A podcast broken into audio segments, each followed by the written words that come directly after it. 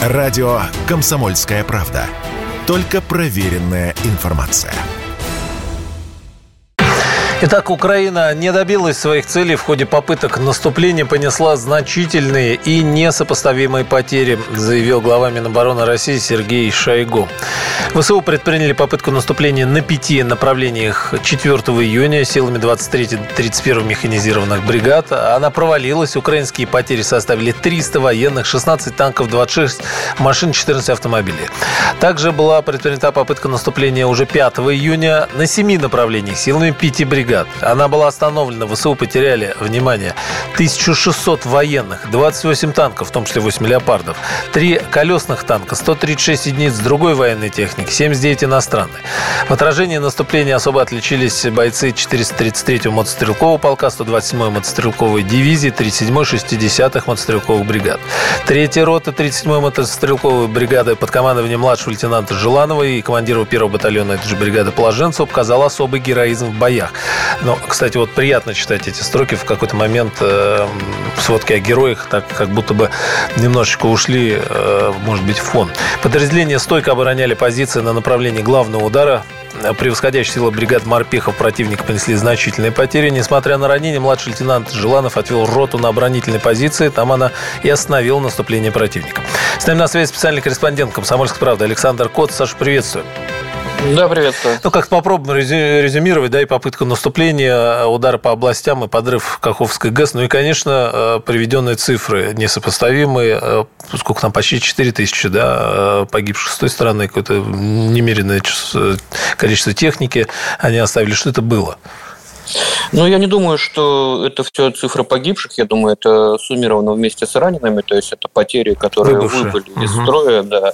А, кто-то временно, кто-то навсегда. Но сложно комментировать эти цифры, когда, да. как, когда нет видеоподтверждения. Но э, меня радует несколько моментов. Первое, на самом высоком, ну, почти на самом высоком уровне, наконец, признано, что э, наступление противника началось, о чем эксперты, многие военкоры, я в том числе, давно говорю говорили, да, этот процесс уже идет. Второе, что меня порадовало, это то, что мы перестали, ну, по крайней мере, в этом случае давать какие-то обезличенные сводки. Э, если мы вспомним Великую Отечественную войну, то э, Советское информбюро ежедневно давало сводки с подразделениями, которые героически сражаются на том или ином участке э, фронта. И, наконец, прозвучали, да, вот эти подразделения, которые отличились, особенно отличились при отражении совершении атак да. в районе, ну, на южно-донецкое направление, там, Запорожье, как угодно его можно называть. Э, и это, конечно, тоже э, отрадное явление. Ну и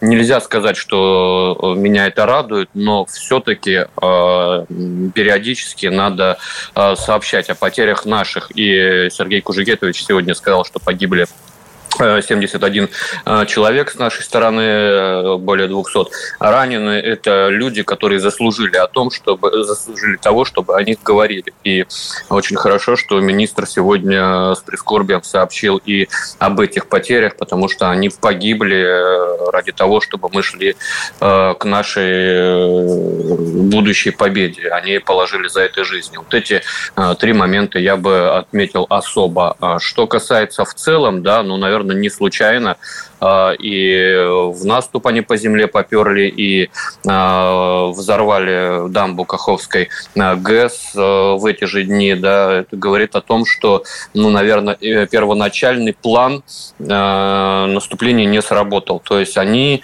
рассчитывали на то, что у них пройдет харьковский сценарий, что у нас наступит дезорганизация управления, войска начнут отступать, откатываться, передислоцироваться, проявлять жесты доброй доброй воли, ничего подобного не произошло, вгрызлись в землю, а, погибая, даже будучи раненым, а, продолжали отбивать атаки, и это дало свои плоды. Вот в том, на том же Новодонецке да, противник уже почти занял все село, но в восточной его части оставались наши подразделения, которые а, перегруппировались и выбили противника из этого населенного пункта, тем самым не дав ему продвинуться дальше, либо в сторону трассы, которая ведет на Мариуполь, либо в сторону Угледара, либо в сторону Волновахи, не знаю уж, какие там планы были, но они были сорваны. И как министр обороны заметил, видимо, на Херсоне, взорвали э, ГЭС для того, чтобы обезопасить себя в первую очередь на том направлении, потому что, конечно, разлившаяся вода на ближайшее время делает э, ну, самоубийственные попытки форсировать Днепр что подразделениями ВСУ, что подразделениями э, российской армии.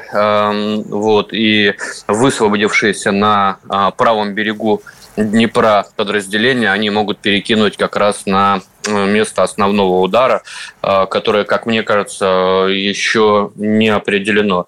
А, вот. То есть они могут не бояться сейчас того, что ослабив Э, свой правый берег, э, они подставят его под удар, потому что, конечно, форсировать Днепр вот в таком разлившемся состоянии никто не будет. При этом э, мы понимаем, что разрушения, которое получила Каховская ГЭС, они не окончательные. Очень большой сброс воды идет с Днепрогэса.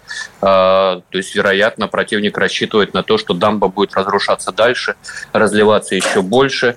В этом случае неминуемо начнет мелеть Каховская Каховское водохранилище, которое находится выше по течению, а, особенно Запорожская его часть, да, которая омывает Энергодар, а, и как раз форсировать там – в случае обмеления водохранилища украинским войскам а, будет легче. И в этом случае они уже могут направить свои усилия тоже по нескольким направлениям, ну, начиная вот с того же Угледарского, Южнодонецкого и заканчивая Запорожье, Энергодар и далее там в сторону российского Мелитополя. Будем смотреть, как будут развиваться события, но видно, что э, соответствующие выводы были сделаны. Мы ждали э, этого наступления, готовились к нему и, видимо, готовились неплохо, раз вот эта первая волна была отбита с таким ошеломляющим счетом. Спасибо большое, Саша. Александр Кот, специальный корреспондент «Комсомольской правды» был с нами на связи. Все программы радио «Комсомольская правда» вы можете найти на Яндекс Музыке.